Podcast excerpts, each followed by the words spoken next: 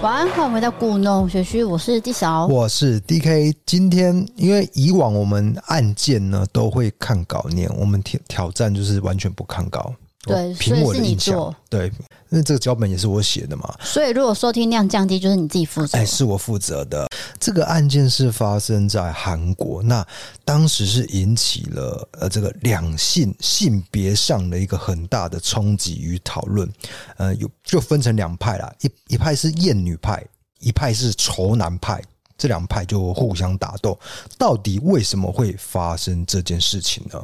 这事情就要从哎，帮我念一下这个。二零一六年五月十七号的凌晨。对，好，有一个小女生，她就去很年轻吧，我记得二十岁吧，二十三，二十三岁。她没想到只是去喝个酒，也是跟朋友去，然后她去一间厕所上厕所，那个厕所呢是男女共用的，没有性别区分就对了。对，啊，去上了以后。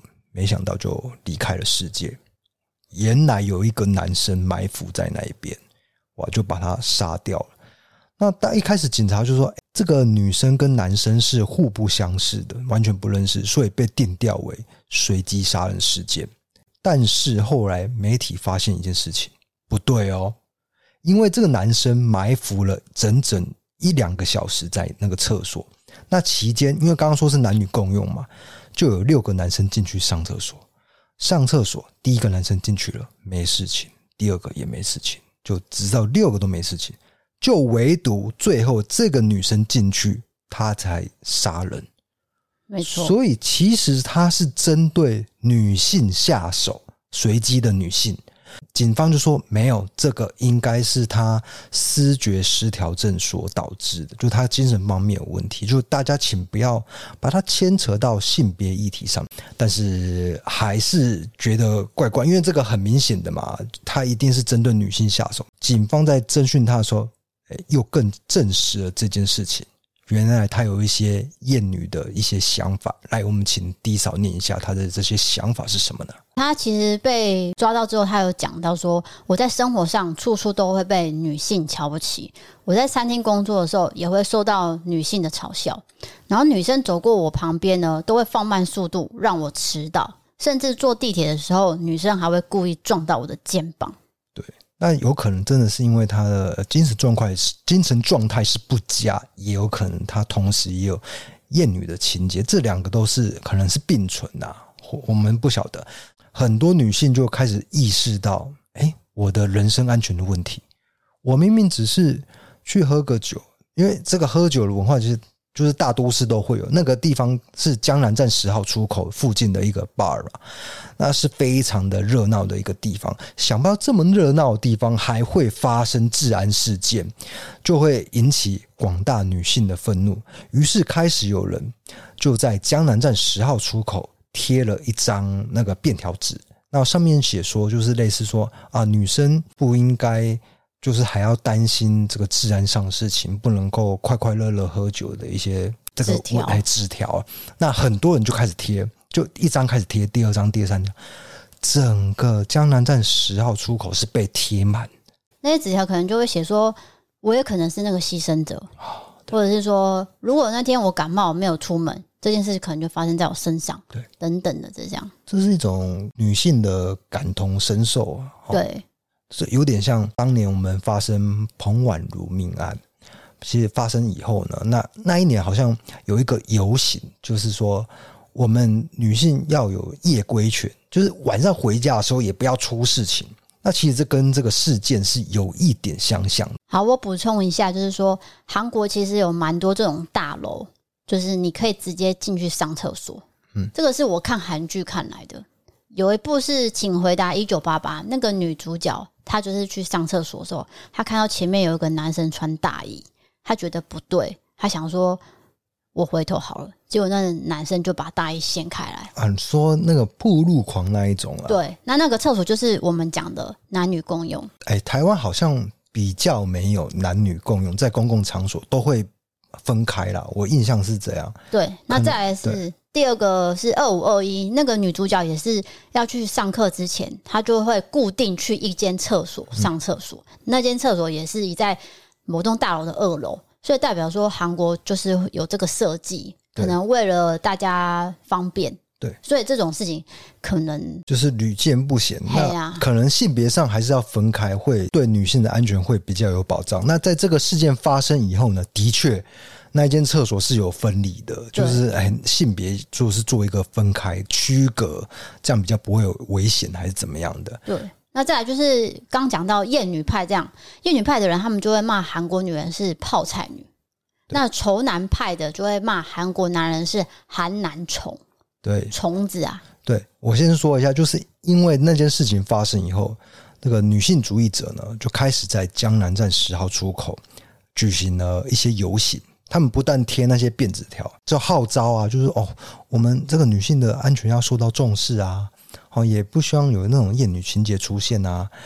结果这一派的人呢，就引发了这个仇视女性的人的反弹呐、就像你刚刚说的，这两派就斗争了。所以那时候，当时双方是发生很严重的肢体冲突，对，然后警力就加入才控制这个画面。但是在网络上呢，吵得更凶。是的，就是直到现在，这些笔战都还可以搜寻得到。那其实还有人去责怪这个女生说，明明就是晚上了，你还要去外面喝酒吃饭，你是自己惹祸上身，谴责受害者。对，说是你的问题。那因为这个本来就。不应该被检讨嘛？对。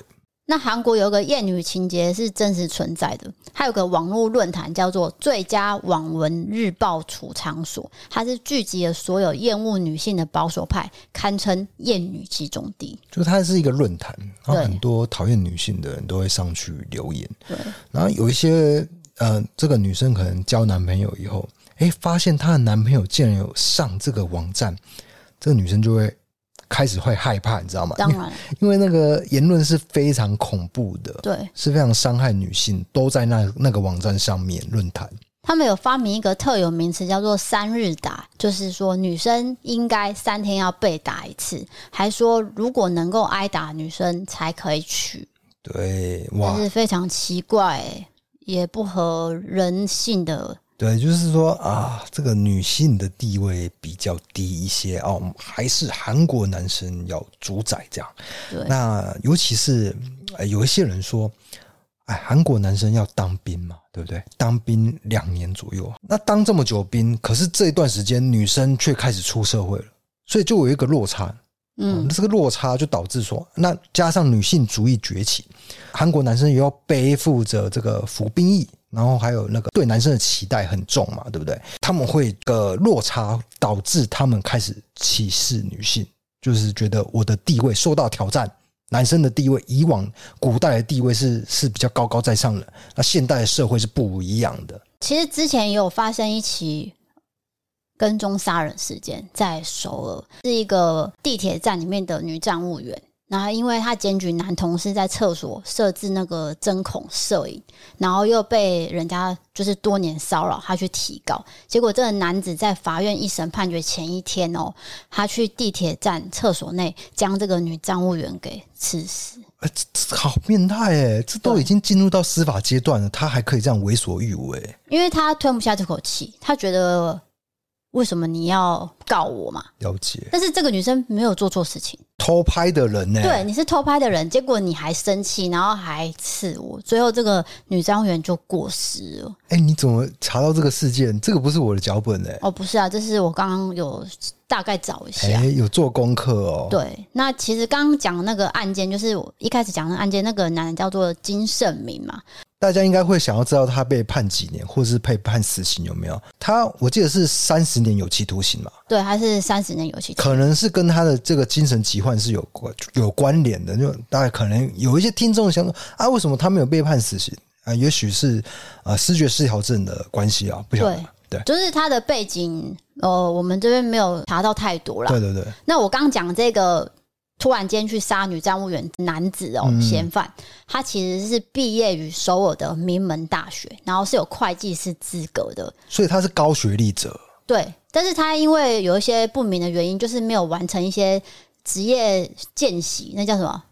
就是实习实习，嘿，就是没有完成，所以他没有取得会计师的证照，然后只知道说他有一些前科，就是说对计程车司机会施予。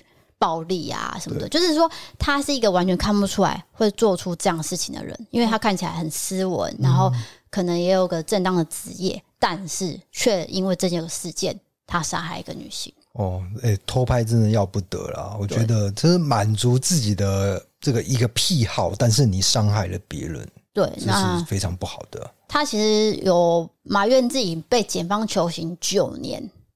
他是埋怨这件事，他觉得，可是他把气发在这个告状的，就是他对他来说，他那个女站务员是告状，他竟然把他杀害。对，我觉得这个应该是非常让人生气的一件事情哦。他又坦诚说：“我为了报复，我从一个多月前就计划了。”嗯，对他来讲，他是实践他的正义，所以我觉得这个正义是对的嘛？当然是错的啊，对，非常的扭曲的一个性格啦。那今天的案件真的是过于沉重，我怕我担心大家可能听不下去。不过，诶、欸，也许可以给大家一些思考的空间。因为我觉得在性别方面，我觉得台湾也蛮进步的啦。就这几年我看到的是这样。那包括我们在亚洲也通过了同性婚姻这件事情了，对，对不对？嗯。好，那进入我们的伯利开杠的时间。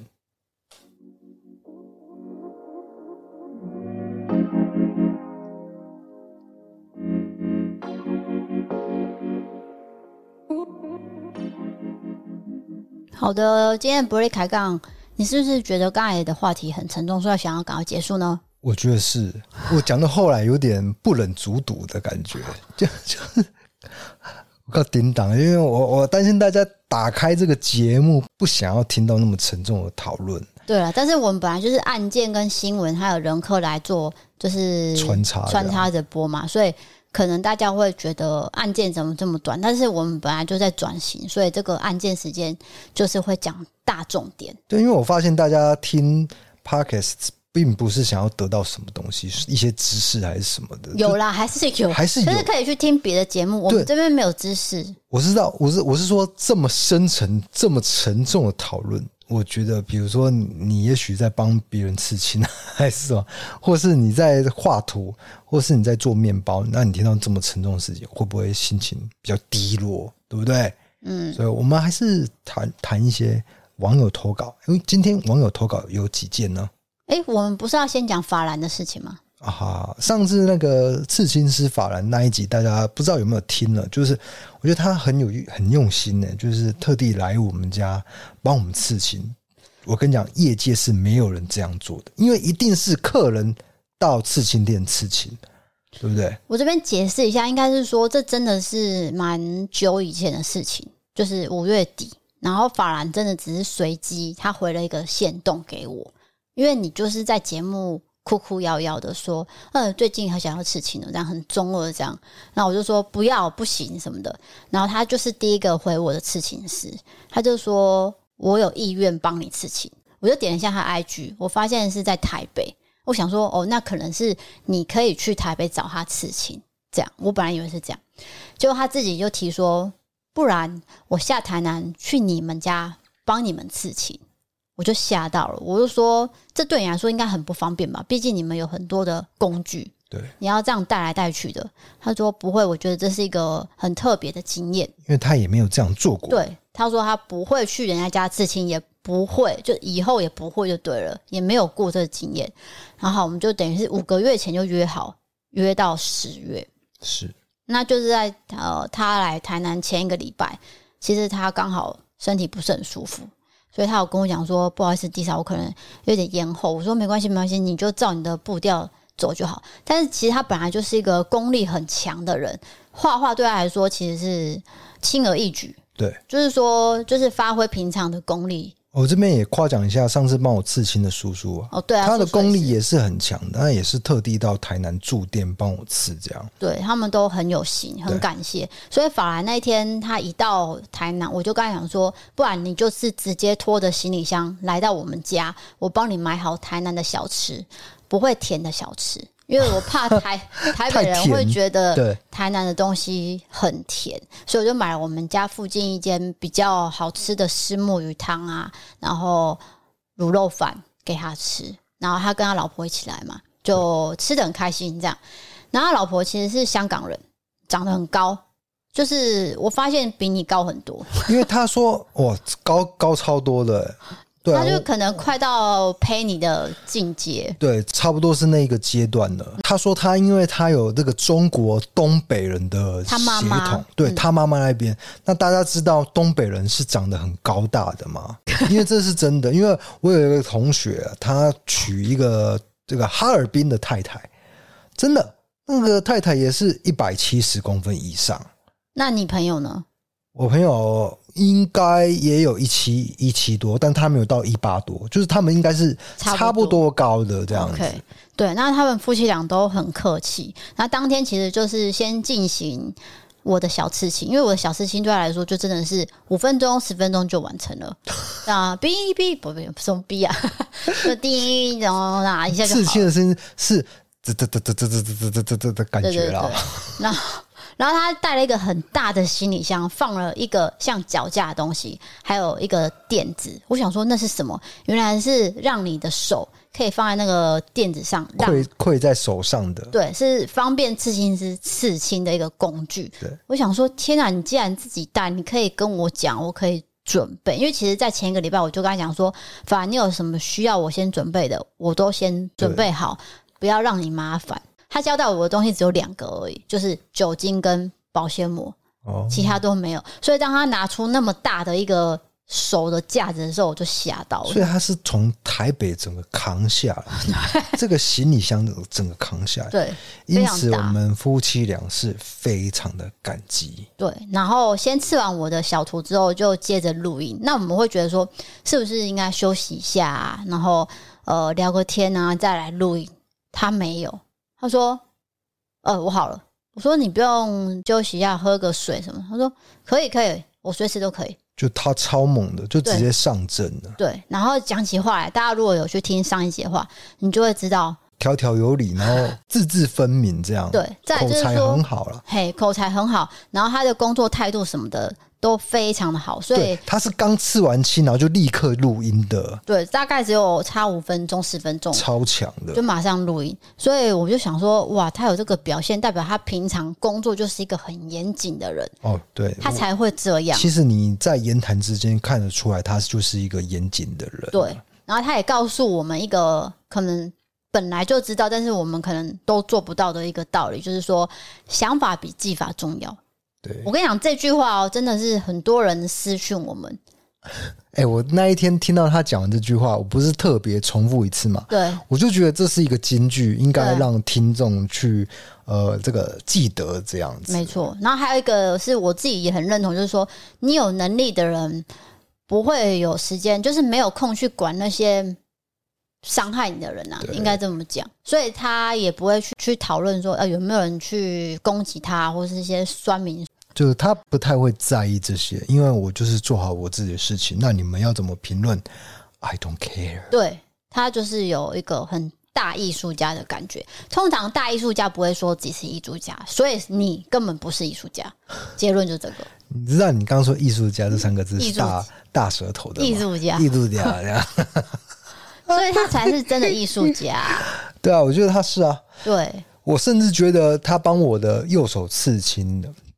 可以放在台南美术馆，就是如果哎这样有点不吉利了，反正怎么样了？那我这只手是可以放在，没有，就是说他的图画的很细致，很细腻。我跟你讲，po 在 IG 上面，大家都觉得哇。真的很好看，也很有型，这样。对，有品味的人就看得懂，当然是有一些比较保守的人就会觉得说那是什么什么的，那我们就不管。有一些保守的人就是说啊，这个刺青不好，要要特别有纪念意义才能去刺，要不然你会上瘾。这是什么呢？我，我觉得这个言论，我觉得大家对刺青的看法不同，我觉得不需要多做讨论。那你有你的看法，我有我的看法，对不对？对。呃，那时候我跟法人说，我想要刺魔法公主，因为我。对宫崎骏的作品，就是这一部我是特别喜欢的，因为魔法公主就是那个女生加狼的那种感觉，就是非常的性感的一种组合。那这个女生，我就是其实是譬喻是呃低嫂的一种画，才不是哎、欸，是真的呀，才不是，你只是从头到尾喜欢魔法公主，也跟我有什么关系啊？然后那一只狼是等于是我，我是在。这个守护在你旁边。好的，接下来进行到网友投稿部分。你怎么这样硬生生切断人家的话题啊？因为你冷笑我哎，没有，你不喜欢我讲一些比较肉麻？不是，因为你那真的是。骗人的，是真的、啊。你从一开始跟法兰在联络的时候就没有说到我的名字，现在就变成有我名字。有啦，没有啦，我跟他沟通的啦，他画出来。你，你问法兰，你去问法兰，你根本没有赖，你怎么跟法兰沟通？啊、总之，那我们进入我们的。哎、欸，等一下，我还有一个事情要讲，就是前阵子，哎、欸，不是前阵子，前天呐，我去图书馆，然后跟着昨天、呃，昨天跟 D 嫂一起去，那结果有一个观众就认出我。那他就过来说：“你是 D K 吗？可不可以可以可以跟你合照吗？”这样。呀，我有问题。他不是第一次看到你吗？我不太确定是不是上一次那一个人？天哪！因为我现在回想，好像是。但到底是不是？因为上一次那个人也说他是国正在准备国考。我不太确定是不是同一个观众。Oh my god！好，继续。反正那个。观众他就是好像带一个妹妹还是什么？嗯，这个男生带一个妹妹，这个男生就带一个妹妹。那结果就是他应该是他的亲妹妹还是什么？我不知道，我没有问。然后反正我就问他说：“哎，那你现在在图书馆准备什么？”他说：“准备国考。”我越讲越觉得好像是同一个人，然后我就看了一下他桌上的书啊，然后就是一些文字嘛，但是我也没有细看说，说就说啊，这个好困难哦，好深奥哦，那你要加油。这样你对着一本书说，对，对着那本书说，我看起来这个可以哦，就是很厉害，因为要读的这个很困难的一个事情哦，听起来很敷衍。我没有看那个内容是什么，结果他就很尴尬的说，啊，没有，那个是历史课本。那个是好像是他妹妹的课本，这样就不是国考的东西，可能是高中的历史课本，这样跟国考无关。然后你这边乱回答，我这边乱敷衍，被他看穿这样。对，你在这边要道个歉，道道歉，就是我只只是在。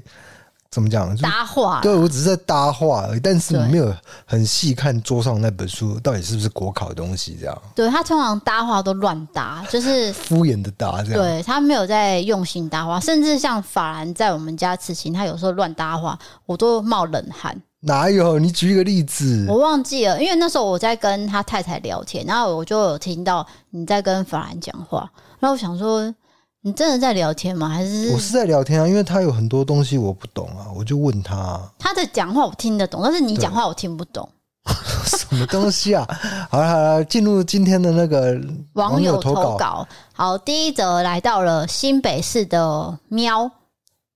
他写说：“你们好，我是住在三峡粉丝。修蛋姐，你要跟观众讲，你现在要讲灵异的。我正在讲啊，你打断我了。好，吧，先吧，这样。我今天要来投稿的是有关我灵异的故事哦。我本身有一点轻微的体质。那这个事情是发生在二零一五年，那年因为我的父母亲离婚的关系，我就跟我妈妈先暂时搬到一位朋友闲置没有在住的透天四层楼的别墅家中。”那个也空屋一段时间了，所以住之前有先去打扫一下环境。后来我是先睡在三楼的主卧室。刚住进去前两个礼拜，其中一个晚上睡觉的时候，我知道我自己被压了。在半梦半醒的梦境里面，我很清楚的知道，用我自己第一视角躺在房间的床上，我的肚子上面坐着一位小女孩，床旁边的走道坐着另一位小女孩，她们两个是在玩耍状态。然后一个就是骑在我身上，另外一个在旁边画画，然后我是完全动弹不得的。后来门的方向似乎有声音，他们一起转头朝门的方向看过去之后，就嘻嘻哈哈跑出去了。然后一跑出去的瞬间，我也就马上醒过来了。虽然是被压床，但是我可以知道是他们有没有恶意，是没有的，所以没有多想，我就继续睡了。隔天早上起床，我走下楼梯，我在二楼的转角看到衣服挂着。两位女性的画像，我没有去多联想，但是我还是直接把那幅画直接收起来了。在这之后，有些朋友来找我，一进客厅就会说：“你们房子很潮湿，很不舒服，甚至还有头晕、压迫的感觉。”好，后续是我的民间信仰，就是说我刚好有缘分遇到神明跟我说，就是要我们赶快搬离开那栋别墅。那至于什么原因，也没有特别讲。就是我们就搬走了。哇，我觉得这个很适合被维腾画成动画，因为它有两个小女生。对，然后后来看到那个画像什么，它有一个脉络，嘿，所以我觉得。我觉得蛮恐怖，有一点丽英仔的味道，又有点温子仁的导演那种感觉。那个小女生，其中有一个是坐在她身上，嗯，这个是好像是咒怨的情节，又有一点日本鬼故事味道，哦，对不对？咒怨我好像没看，我忘记了。那好像就是就是在棉被，那还蛮可怕的。可怕啊！他这个投稿人好像是喵嘛，对，喵喵还是什么的？抱歉，你的名字对，他是喵男生，好男生。我觉得他说他有一点灵异体质。哦，这个是有点谦虚了。你的灵异体质根本超重的，好吗？对，因为这是很明显的。对，你已经视觉上的遇到了，通常是有一点微微灵异体质，是哦，比如说鸡皮疙瘩或者是头晕不舒服感受到的那种，你完全是已经看到形象了。对，这是因为他是说是鬼压床。感觉很像梦嘛，你懂意思吗？科学解释就是半梦半醒，对对不对？就是半梦半醒，你梦到两个女生，那也许就是你白天看到那幅画，对，但是你忘记了，对，所以就是潜意识冒出来，有可能你也可以朝这个方向解释，那你也可以朝完全灵异的方向解释。画跟两个女生是有符合的嘛？对啊，所以听起来是蛮可怕。我我真的也会马上搬。那应该是毛骨悚然的程度而已，应该大家没有被吓到吧？还还好啦哈。对，那我昨天看的那部叫什么？你昨天看什么？Netflix 那部戏叫什么？窥视者。哎，对，窥视者。对，因为我现在才看到第二集。哎，你小小心呢，你不要暴雷哦。我没有要暴雷，因为我才看到第二集啊。不，你连第一集、第二集都不能讲剧情的啊。然后温子仁那部叫什么？婴儿房。哦，对对对，我可能要讲婴儿房，我讲成厉阴宅。对，应该讲婴。我其实要讲婴儿房。婴儿房第一集真的无敌可怕，我真的是吓到叫出来。对，他很擅长用镜头讲那种鬼故事，就是突然冒出来那一种。对，所以你会不整个是很专注的时候，然后这样砰就吓到这样。对对，好的，来到下一则投稿，这是台中的小辣椒，这是有关友情的。但是这个友情应该是感情啦，友情又有点尴尬。对对，好，这个有点复杂。总之，他是说，这是二十多年前的学生时期，我有个很好的朋友，我们好到以老公老婆互称。哦，我们是念那个女校，但是我们不是同性恋。总之，我是老公，她是老婆。然后她之后呢，就是交了男朋友，我跟她男朋友也处得很好。事情迅速转到十几年后。中间经历他结婚、离婚，我都当见证人，在证书上面签名。就算我隐隐约约知道离婚其实是女方的问题，但是那也是他感情的部分，我就不干涉，我也很尊重他。我们的友谊没有变就好。离婚之后，他又火速介绍他的新男朋友给我认识。当时赖已经开始普及了，他的男朋友不知道是要试探我还是怎么样，一直传赖跟我聊天。之后渐渐的，我觉得她男朋友真的太怪了，还约我去看电影。甚至说我的闺蜜是他大老婆，我是他小老婆，我每次都拒绝他，并且义正言辞跟他说我是男生的情敌，不是什么小老婆。刚开始以为男生只是试探或是开玩笑，但是次数多了，我就开始不高兴了。最后我很火大，我把所有的对话下载之后，把对话档案寄 mail 给闺蜜，因为我不知道要怎么说起，干脆直接让对方看所有的对话内容当证据。她男朋友真的很不 OK，也证明我自己的清白。好啦，我寄出 email 之后，等不到她的回应。过了两天，突然另外一个共同朋友就打电话给我，问我们发生什么事情？为什么闺蜜到处通知共同好友说聚会有我就没有她？她没有这种恶劣行径的朋友。听完之后，我很傻眼，我才知道我的闺蜜根本没有打开那个对话档案。她觉得我把。个人私下的对话透露给第三个人是一个很卑劣的行为，他不屑打开来看，也马上封锁我的一切。就算共同朋友跟他解释，也开导了一番，他都没有打开来看。他只觉得我欠他们一个道歉。就这样，我们二十年的友谊一瞬间就没了。好，过一段时间之后，在朋友的婚礼上，我跟他同一桌，他跟那个男的继续在一起，那个男生还故意在我面前对我的闺蜜。摸头摸脸，做一些很亲密的举动，瞬间我的心都冷了。好吧，我们就当陌生人。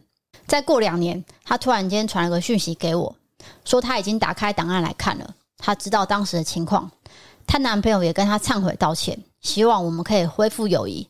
但他仍觉得我把个人私下的对话传给第三个人的行为还是非常不可取。看完他传的内容之后，我想了想，我平静的回复他：没关系，事情都过去了，已经破裂的友谊也回不去了。我也习惯没有你的日子，就这样吧。哇，我这这是什么？这好像是那种八点档的剧情哦。对，就明明是这个男生花心想要追呃自己女朋友的朋友，对对不对？就追求不成，那个女朋友的朋友跟这这个女方讲这件事情，反而女方恼羞成怒，对，去怪罪这个朋友。哎，这个相当的复杂哎。就是说，如果今天是我是这个投稿者好了，我会希望我的朋友理解说，哎，你的男朋友现在在搞东搞西哦，对，跟我而且跟我搞暧昧。嘿，我是你的好朋友，那他对我搞东搞西，你是不是应该要注意一下，或者是要采取更进一步的措施？对，结果没有想到，你竟然是没有站在我这边，对，你反而是。觉得我是错的，因为我把对话下载下来给别人看，是个很恶劣的行为。而且他也不是给别人看，他是给他他的好朋友看。他觉得好朋友就是第三个人啊。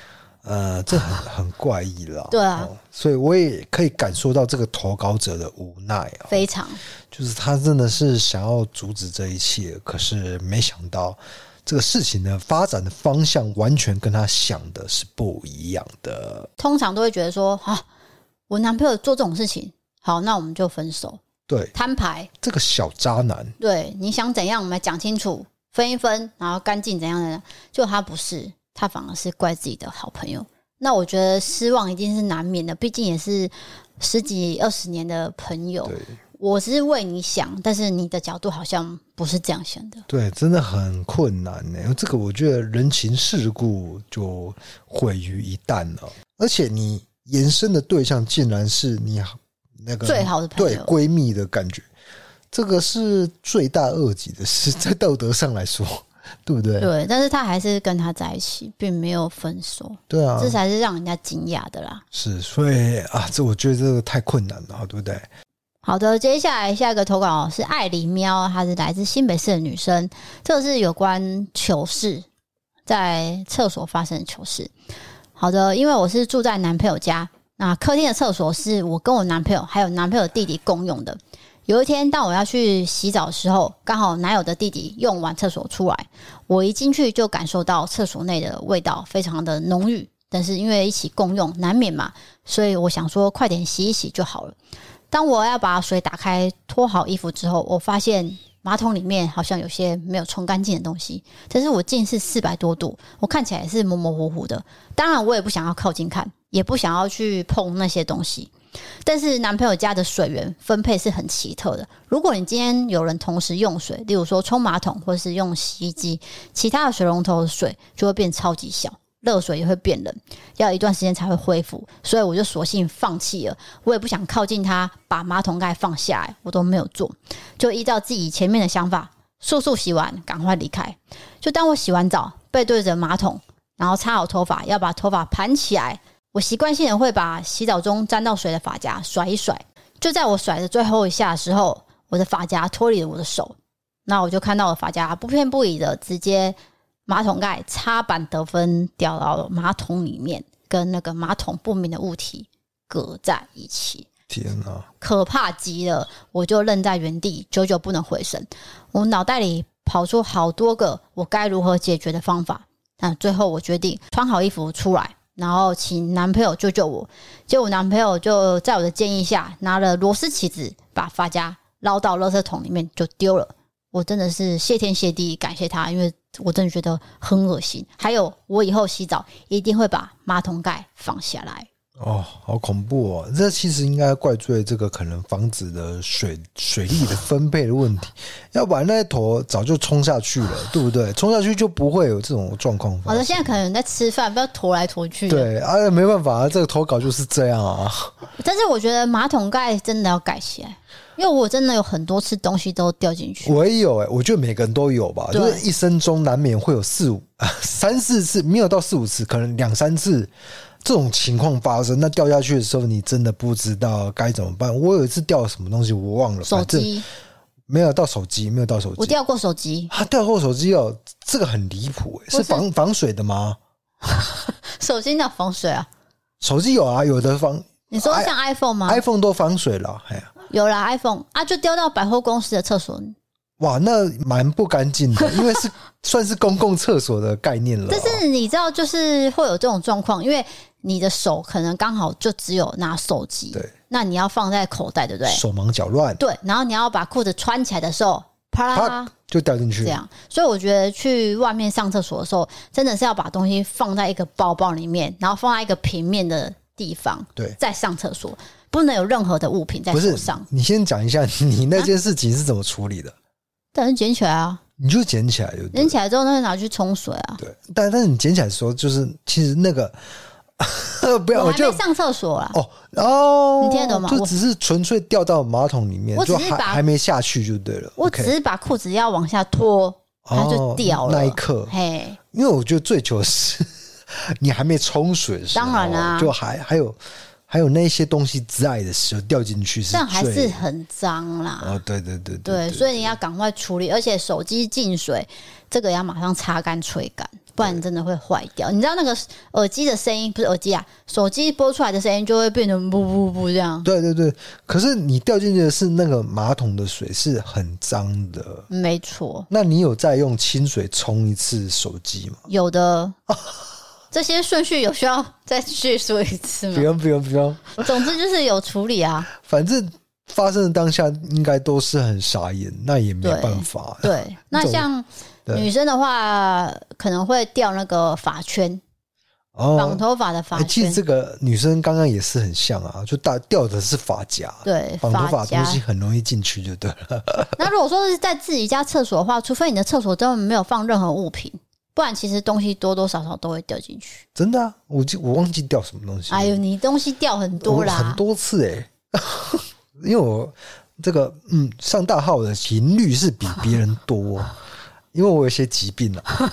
有一次我忘记掉什么东西进去，反正也是一个重要的东西，必须捞起来。我就去拿那个免洗筷，你知道吗？哦，对，因为免洗筷我在啊，用完就可以丢，我就把它夹起来，夹起来然后洗干净，然后免洗筷就丢到垃圾桶这样。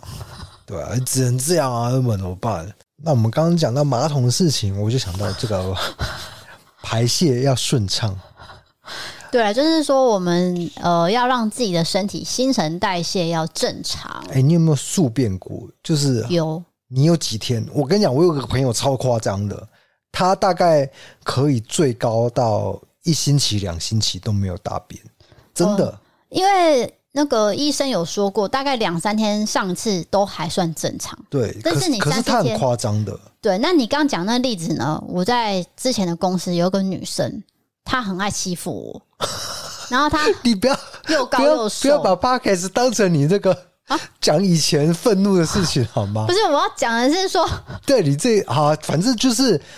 他我不能顺便形容他。好好好，他有欺负过你，但是他同时也又高又瘦，就嘿，他大概一六七，然后很瘦，可能四十二、四十三这样，就是非常像竹竿竹竿瘦这样。对啊，然后你不要看他这样啊，他真的是七天上不出来哦。然后有一天，他突然间在呃上班的时候，突然间就说肚子好痛哦，这样。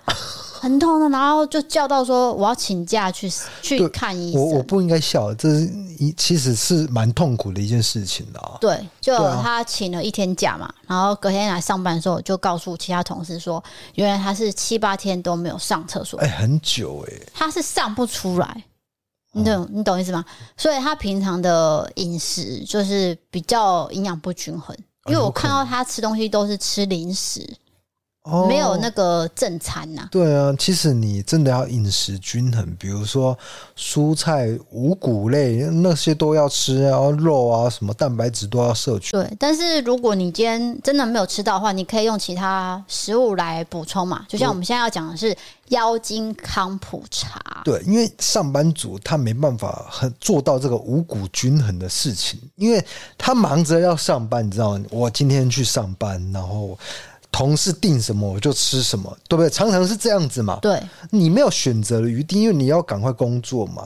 那你可能就会疏忽了一些这个健康方面的，就是吃进去这个东西，其实对我们来说是很重要的。对，像以前我在当上班族的时候，大家订饮料，哎，就跟着订。哎，对，这真的是这样子。因为你也想喝，老实说啦。其实你不点的话，那感觉你好像有点不融入，对不对？不能这么说，因为我会觉得是不融入啦。有些人是真的，他就表明说我不喝饮料，那你真的一次都不会问他，哦、你听得懂吗？对，你从此就不会再问他。对，因为你知道他就是会拒绝你，那不如就不要、欸。可是我的个性就是，如果人家就是要一起点一个东西，我就会加入、欸。哎，你还会团购？我也觉得你很奇怪，我看不出来你会团购的人。就刚那个疫情刚发生的时候，大家团购口罩，其实那一套我没有加入。对。可是如果吃的话，我通常都会加入。你有一次真的是买吃的回来？哦，好像是，对就是大家好像要买什么吃的，那其实我也没有很想吃。对。可是你知道团购的压力，我想大家上班族应该都有了解啦。因为你要凑数量。哦你懂意思吗？凑数量，再来是合群的问题。嘿，合群，然后 好相处。对对，所以我觉得自己的那个身体还是要顾，即使说跟着别人定，但是你还是可以自己顾到自己的身材啊。你自己要额外补充一些可能饮食均衡的方面咯。对，那我现在要介绍就是本研专科的妖精康普茶，它的优点就是你每天早上泡一杯，我大概一个月了嘛，就是中午。就会上厕所，排便是顺畅的。对，这这件事情很重要，因为你把自己的肚子排干净，那个感觉是前所未有，不会 不会积在那边，积在那边是很不舒服，也是痛苦的啦。就是没有把它上干净，那个对自己也不好。那像这个康普茶呢，它其实就是有益生菌、茶多酚跟酵素，它可以帮助你的消化，也可以养颜美容，加强你的新陈代谢。那其实它就是很天然的东西，所以低卡低糖。没有说有太多的卡路里，然后它有两种口味，你最喜欢喝的就是苹果苏打风味。说到这个，因为我很在意的，其实并不是说它的效用，你只是想要好喝。对，问题就是它做的很好喝。对，尤其是苹果苏打。苏打它喝起来就像有点像苹果西打，对，因为它苹果味很浓，然后又有那种呃碳酸的那种刺激感。对，我我讲一下味道好了，原味的话，它其实就是有点像柠檬红茶的味道，对，但是它没有那么甜。那如果是苹果苏打，就是真的是刚刚 DK 讲那样，因为它有苏打，所以它有泡泡，所以你喝起来会是一种苹果香，然后有点刺激感，但是又不会太过甜腻。对，我觉得这个很重要。嘿，所以很适合饭后喝，就是解腻呀、啊。那也可以替代一些高热量饮料，例如说你可能本来会喝珍珠奶茶、啊、什么的，你就可以改成这个，也会对你的新陈代谢比较好、哦。我觉得它对上班族很友善，就是你上班的时候，你直接拿那一包去冲就好了，而且你也不用冲热水，就是水，对，就是。常温的水下去就成为一杯了。对，你就是只要拉拉这样，其实不用拉也可以。我发现我那天没有拉，它也就是自己就融化。对啊，没有说刻意的去拉就可以。那它的味道是大家都可以接受的，酸甜度刚好。我觉得重点也是因为它低卡低糖啊。对，所以我觉得不不管各方面，它都是有一个设计心在。对，那另外一个东西就是。顶级鱼油，它的浓度高达八十八帕。我先讲一下为什么要吃鱼油，因为其实我们在外食的话，大鱼大肉营养补充不均衡的状况下，你就是要补鱼油，因为它有欧米伽三。哦，就是你吃鱼就是有 Omega 三嘛，对，再来就是也很适合我们上班族会一直看着荧幕。哎，我就是刚刚讲到这点了，因为谁不看荧幕？就是不管你要上什么班，甚至你在下班的时候，你也是在看 Netflix，或者是你又知道别人在干嘛。但是你看太久是会不愉快的。我是也是搭配本来的在吃的叶黄素，哦，然后你这样综合起来吃，就会效果加倍。你很有一套自己的做法，因为有时候第一场啊，比如我我在工作嘛，他就突然抓了一把，然后就啪，就直接塞到你嘴巴，他也不跟你讲是什么，因为我讲你也没在听啊。对，他不会跟你讲，他就直接，我觉得这也是一种，也是一种爱啦，一种关爱啦。对，但是我不想解释。对他不会解释的，因为我讲过，你也没在听。垃圾啦，你的价的丢啊，对啦，因为你愿意吃，我就已经很开心了。嗯、你不要跟我这边放。你也没有管我愿不愿意啦，你就直接啪就塞到我嘴巴，然后我我也只能喝水吞下去了。应该是说你也在这点上很宽容，容许我这样啪。你喜欢操纵别人？No No No，对，我不是这种人。没有，你就是。我不是，但是我。被操纵我是无所谓，大家不要误会。所以我们一拍即合，因为你一直在误导大家，说我是一个控制狂。那你就是人，你的人设就是这样啊。没有，没有，你必须是你在生活上。是我控制，因为你根本没有想法。你控制，你 control 我。你工作上，你有多爱控制我，甚至羞辱我。我没有羞辱你，我必须告诉你，这一个东西我觉得很丑。我没有这样讲，很烂。我没有说很烂，我也没有说很丑，我都会讲难笑，谁要听？谁要听？我有说过，我承认。但是你之前之前。讲的那些我都没有重录这样，没有没有没有。有时候我们必须拿出最好的表现给听众或是观众啊，当然啦、啊，我自己又录 YouTube，我也是常重录哎。我们重录是很常态啦，因为常常会结巴嘛，而且尤其是你又常常会因为情绪受影响。你 又来了，我记得你才想要把我推到一个情绪失控的框架。没关系，第一五高糟糕哎！有看过你的人就知道，我们透过这些人客来做的人客，把这件事情散播出去。你后来讲，我从来没有在任何的这个。客人前面什么情绪失控？因为你会忍耐啊，我会啊，我会忍啊。但是实际面是什么呢？就是我讲的这样，大家听我就对了。那你要别讲啊。好了，我再继续讲一下节目效果。节目效果啊，Omega 三可以提高专注力，还有保持我思绪清晰，这样子我就可以知道我要怎么跟你吵架。我觉得有时候头脑真的很混沌。对不对？你有遇过那种情况，就是起床昏沉沉的。起床昏沉沉是很正常的生理现象啊，但是你不可以昏沉沉太久。没有，我是说连到中午都还昏沉沉。哦，那就是你药吃太多了。你说安安眠药？对，你的那个剂量太高。不行啦，安眠药我都有照医生的这个指示去服用。当然呢，对，不可以不可以这样子。如果你觉得昏沉沉又不舒服，那可能就是染疫了。可能染疫，结果状况太轻微，对对，都有可能。不可能，没有啦，这个是乱讲的啦。这个我觉得卫生的事情是不能多自言的，讲太多会被告。结巴，因为我在想那个词汇。好了，没有事，我们都没有事。我只是说要保持自己的身体一个最佳状况，就是要准备这些。我觉得你一言以蔽之。抱歉，走音。一言以蔽之，就是预防胜于治疗。对，你不如把心力放在预防上面，对不对？先准备好，就不用怕之后事情发生了。对，那个，哎、欸，这是哪一个地方的口音？他们都会说 “hill a n e a n e 这样子。南部不是吗？哎、欸，还是中部？因为我妈妈是彰化人，所以呢，你妈会 hill。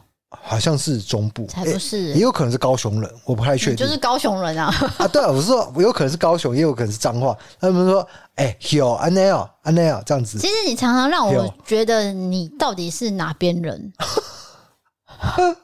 因为什么意思？老实说，就是说我不是说要站南北中什么，不是不是，就是说有一些人会有很浓厚的一个。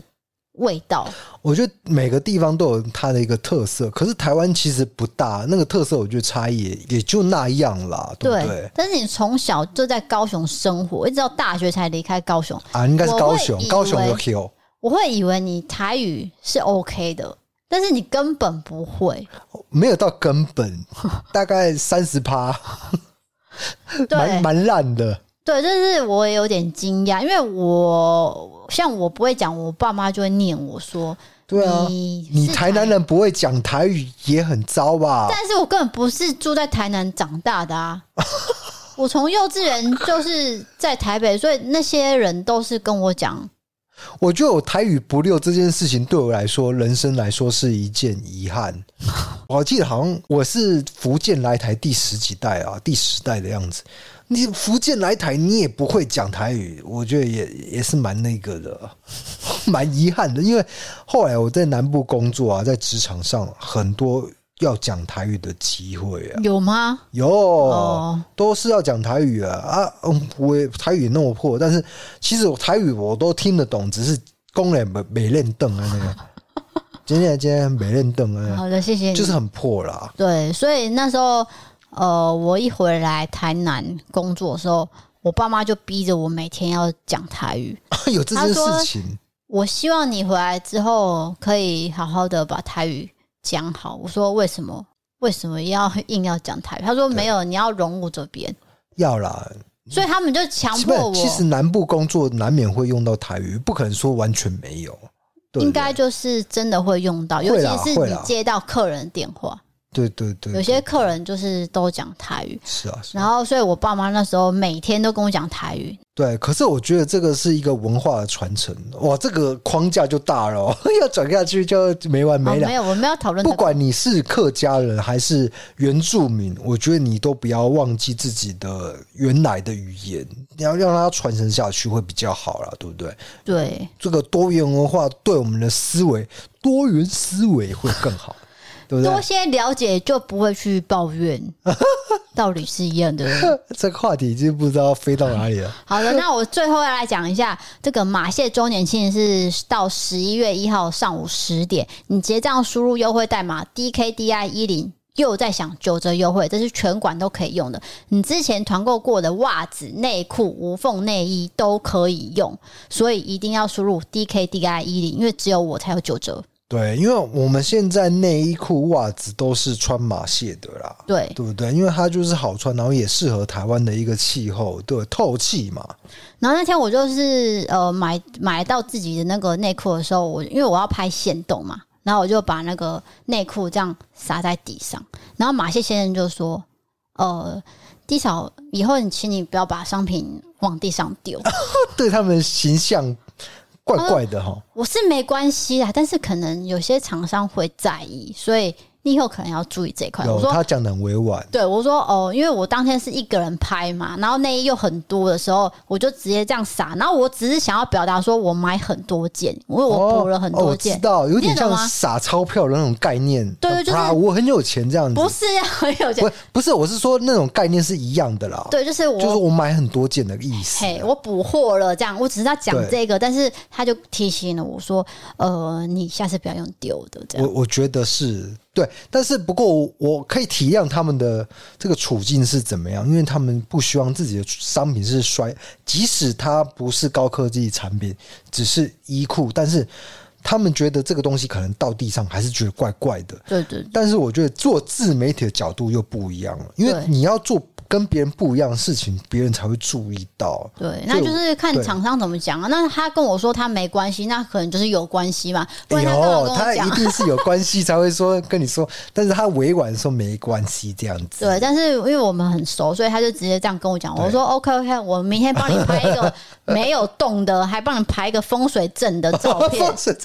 八卦，还加一只猫给你，这样送给你一个限动，就表示我对他的歉意啊。对对对，就是说，也许这个方式，哎、欸，所以其实没有做自媒体这一块的人不知道，听到你们就知道，其实这个很多美眉嘎嘎在其中的。对，因为你也不会知道说，嗯，厂商在意的是什么，因为我们有时候合作的厂商是。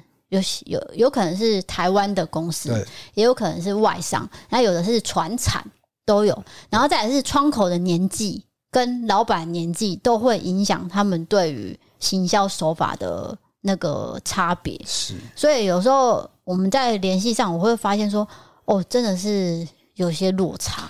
对，这个也算是一种修炼呐。我曾经买一个传产的股票，结果一跌不振，到现在都还没有回本。讲这个干嘛？没关系啊，反正就是说，其实你多跟很多人合作，你就多一些经验，你就会知道哪些东西是适合谁谁谁。是，这是一个历练呐。对，学习的好机会。对，我觉得相互沟通是最重要的。没错，你不要坚持己见。那厂商这样跟你说的时候，你也虚心接纳，对不对？没有啊，你怎么笑了？我当然是拍桌子说：“这个你也要管这样。”对，没有啦，就是跟他沟通，他就提醒我说：“OK OK，我明天就重拍，这样 OK 就好了。”对啊，但是我也不删掉。也很有个性的呀。不是啊，因为他也没有叫我删啊，除非他真的很。认真说，如果真的碰触到他，他他的底线要立即删掉那一种。对啊，我当然会，你必须删，看脸色嘛。那因为他是跟我说下次不要，建议建议式的，哎，下次不要，或是其他产品对不要。那我当然就听得懂，说 OK，那我就做到这一次就好，下一次不要做。我觉得这真的还是有个底线在那边，隐形的线。那他跟你讲了，那你就要注意。好的，那我们来到话题已经在重复了，最后一个投稿。是来自香港的女生，她叫做茶茶猫。她写说，听到去年有一集在说有关交友 App，让我想到我亲弟弟在交友 App 碰到了两个骗钱的经历。首先说一下，除了我弟以外，我身边朋友都有在用交友的 App，目的都是认识异性，但是也有想要找真心伴侣，或者是想要约跑步的。但是我弟弟呢，是用交友 App，目的就是单纯想要找女朋友。我弟已经三十岁了，是一个写网页跟 App 的程序员，每个月领的薪水超过三万元港币，就是大概十五万元的台币。但是他是母胎单身，这两个经历都是他去年突然间有一天跟我说的，一次是发生在四年前，另外一次是发生在去年。那我听到这两个经历之前，我都以为我弟对谈恋爱是没有兴趣的。那天弟弟就跟我聊天，他说：“你觉得我是不是有需要去做 facial？” 呃，facial 你听得懂吗？就是脸部的保养。对，然后我就跟他讲说，没有啦，你真的要做的话，就是只要清一下痘痘吧。那弟弟就跟我说，那我是不是看起来很好骗？为什么总是都要骗我？我说你怎么了？他说你也知道我有在交友 App 认识一个女生啊。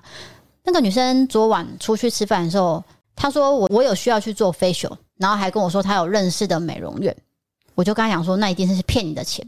就我弟就说，对啊，我也是这样觉得。我就直接跟他讲说，我姐是做化妆师，她也没有说我有需要。而且上个月我才给那个女生面子，给她冲业绩，帮忙报了一个英语课程。我非常的惊讶，不是吧？你没有需要学英文啊？你是硕士毕业，而且你的英文说的比中文还流利耶。然后我弟就跟我说，所以我才说我是给他面子，我不是真的想要去上。我就问他说，那到底是多少钱？结果是五位数字的港币，哎、欸，个十百千万万元港港币，可以帮我换算吗？啊，就万元港币啊，反正很多钱就对了。对啊，然后我弟就说不说了啊，你也不要跟妈妈讲哦。而且我们才出来见面四次，他就骗我两次了。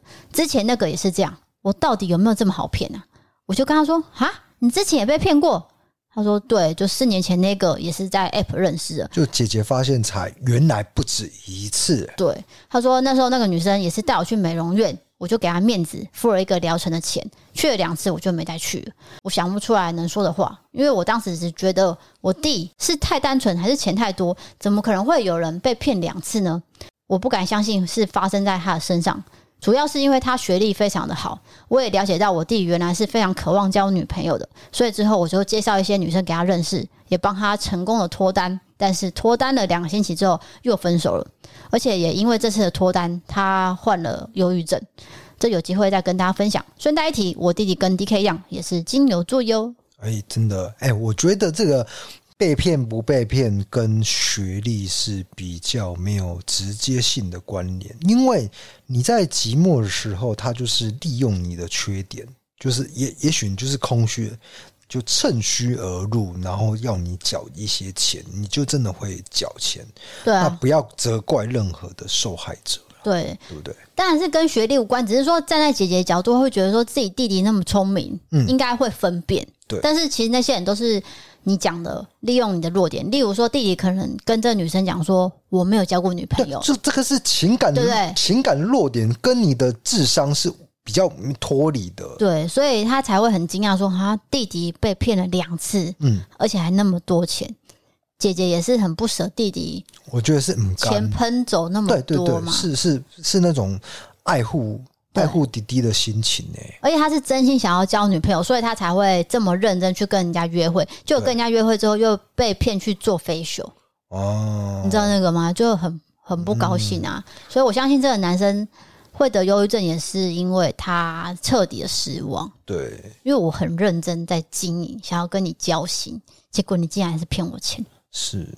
而且他收入也不错的，对啊，因为这样听起来是工科的嘛，对啊，写程式的，所以他一定很想要就是交女朋友稳定下来。嗯，不过就是希望弟弟可以慢慢好转啊，尤其是他跟你要钱的时候，绝对不要给。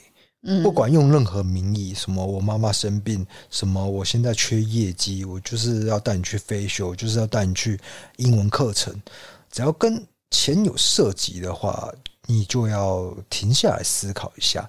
那再度声明，因为我觉得交友软体它就是一个趋势。我有身边有非常多的人是靠交友软体脱单，法兰啊，法兰也是一个例子，他还结婚呢。对，尤其是不但脱单，而且最后还步入婚姻，都是有案例的。所以不要排斥。网络交友、手机交友，我觉得这个就是一个大方向、大趋势。只是说你要特别注意，比如说你这个钱的问题，钱的问题一定要把关住。又跳针了，是不是过三十五岁就会一直讲重复的话？总之就是跟人家谈到钱这一块，因为你们认识不够深，他又请你付一笔钱，这听起来就是有问题嘛。对啊，所以真的要好好的考量。那也祝福，那也祝，那也，嗯，不要笑出来。那也希望迪迪呢，可以赶快恢复正常的心情生活，然后真的成功交到一个适合他的女生。没有错，这是最重要的。有时候真的是，因为我觉得这世界上有两种人，一种是自己一个人就可以好好的生活，也是有啊，对不对？那另外一种人可能真的需要人陪伴。那我希望。大家都能够朝自己的方向前进。废 废话，讲了废话，你下这什么烂结论啊？谁不知道？那有不有恭维啦？啊，不要乱讲，不要乱讲。接下来最后就是讲到赞助的部分，那是 Easy Pay 赞助，它的名字叫做“住在山脚望着山顶的新北女”，只没有图鉴。Hello，DKD 嫂，谢谢你们的 YouTube 跟 Pocket 的存在，这是一点点心意。每个失眠的夜里。边听边在疲惫每日尾声窃喜，原来我还有这个小确幸。目前在帮朋友创业，很累，但有个心灵空间能躲，真的非常感谢。好，感谢我们的声音有陪伴到你，因为有的时候，不管是工作上还是人际关系上面，你都会觉得很脆弱。那听到我们的声音，就刚好抚慰你。听到你的声音就想吐，哎，对啊，我就等你吐槽。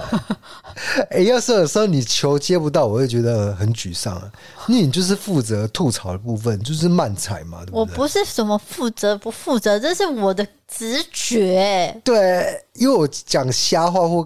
空话或干话的时候，你就是必须去打枪我了。本来就是啊，因为你都乱讲话啊，没有经过大脑的。可是你日常生活也习惯了吧？呃，我们不想有这个习惯。可是你必须习惯，因为我们已经相处好几年了。好的，我们祝福这位朋友，因为他在帮朋友创业，这一定是心累，身体也累。对，很疲倦，创业绝对疲倦的。对，所以加油。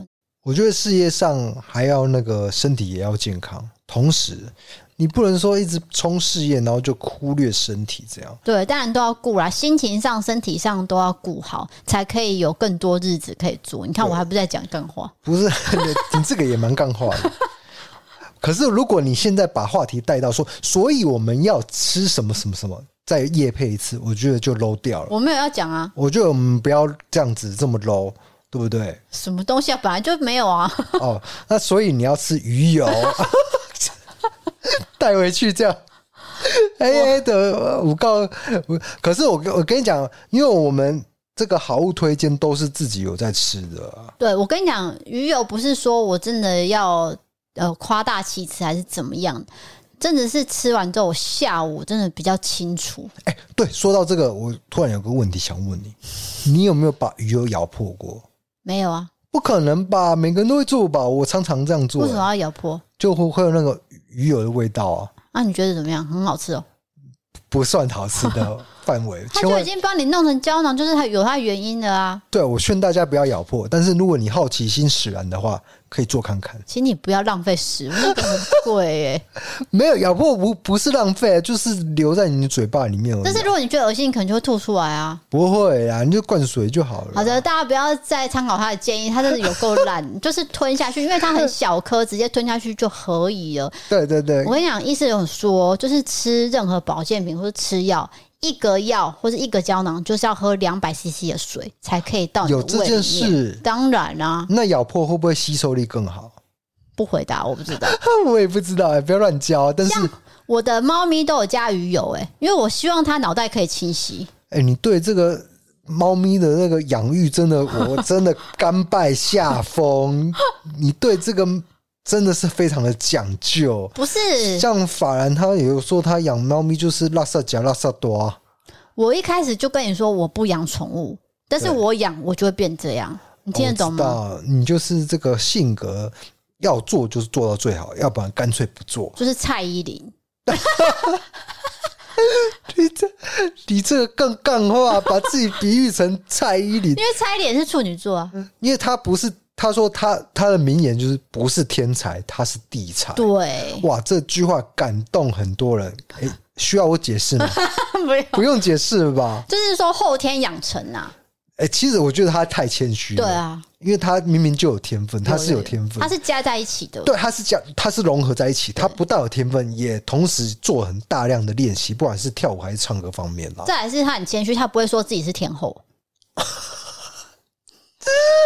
我觉得态度很重要！你会让人家信服你，就是你的谦虚啊！你这谦虚，同时又努力又认真，我觉得这不是艺人，就是不管你各行各业都是做到这样的话，那这个社会就会进步。他真的是讲干话，又讲干话了。好了，我要做结尾了。欢迎投稿各种经验，亲眼传送门里面投稿专区。如果你喜欢 Podcast，欢迎追踪留言、五星评论，或是追踪收听。是不是刚刚讲太多，觉得心虚了。好的，对新闻事件有兴趣，可以到 YouTube 搜寻《一些档案》，订阅我们的频道。想要了解我们日常生活还有商品的折扣笔记，可以追踪我们 IG 哦。谢谢各位。好，今天节目就陪到你这边，那我是 DK，我是 D 小豪，我们下次见，拜拜。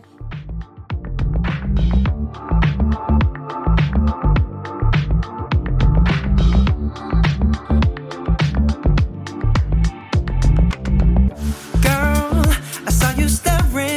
from the other side. And I don't know about you, but I got butterflies. Damn, I don't got game, but I feel you with last play. So I pass go and I collect 200 on the way. I, I know I probably jumped too many spaces, but you can't be replaced. You're a superstar, and I can feel you in my arms.